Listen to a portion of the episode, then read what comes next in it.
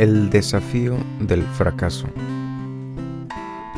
En la economía de Dios no se desperdicia nada. Mediante el fracaso aprendemos una lección de humildad que, por dolorosa que sea, es probablemente necesaria.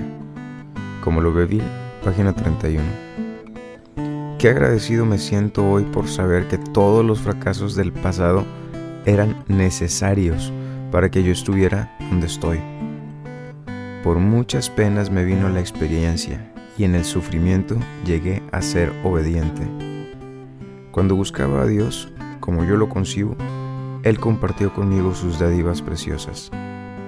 Por la experiencia y la obediencia empezaba el desarrollo seguido de la gratitud.